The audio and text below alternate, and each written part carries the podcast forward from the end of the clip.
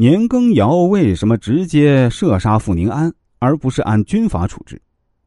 在《雍正王朝》电视剧中啊，傅宁安是朝廷中的一品大员，但他还有另外一个立场，便是十四阿哥胤禔的嫡系人马，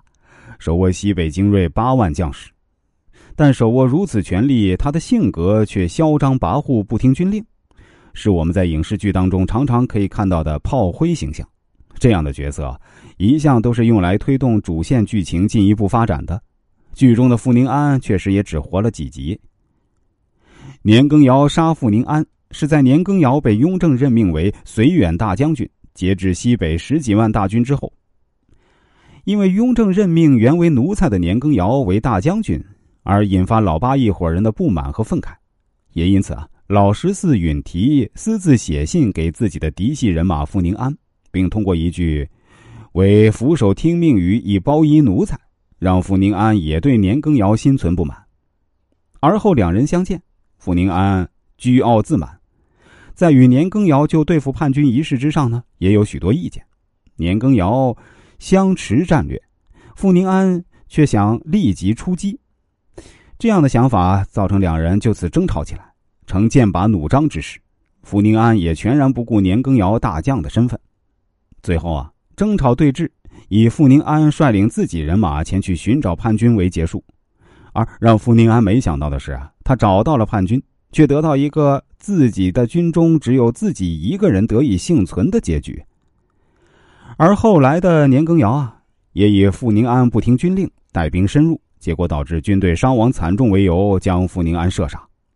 很明显，年羹尧射杀傅宁安，一是傅宁安本来就做错了事儿，造成了军队损失惨重。二则是傅宁安不听军令，屡次顶撞于他，为了重振军威，杀掉傅宁安就是一个很好的选择。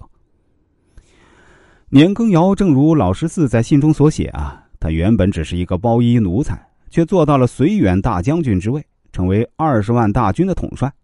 为此啊，除却皇帝雍正对他的放任与信任外呢，站在皇帝对立面的老八、老十以及老十四等人啊，都是极度不满。甚至觉得他们受到了侮辱，所以啊，也就有了傅宁安挑衅年羹尧一事。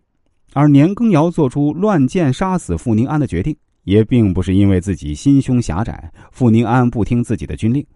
而是因为这样的情况一旦继续下去，那么在这军营当中，他将毫无威望，二十几万大军也无法拧成一股绳，想要平息叛军，就如同一个笑话。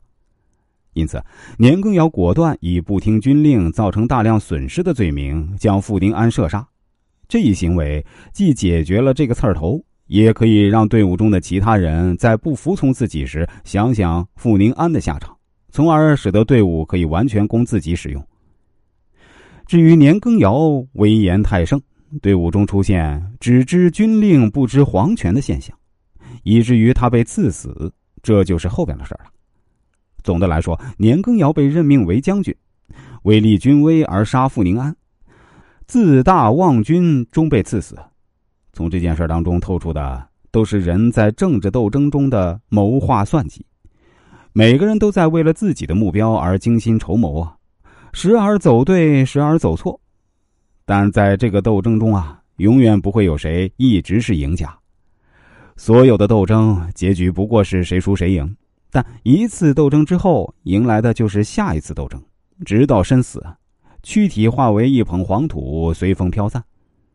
在《雍正王朝》一剧中啊，年羹尧与傅宁安的斗争一事呢，依据史实来看并不真实，但是这样的斗争却在历史当中啊，却一定是存在的，甚至可以称得上是平常的。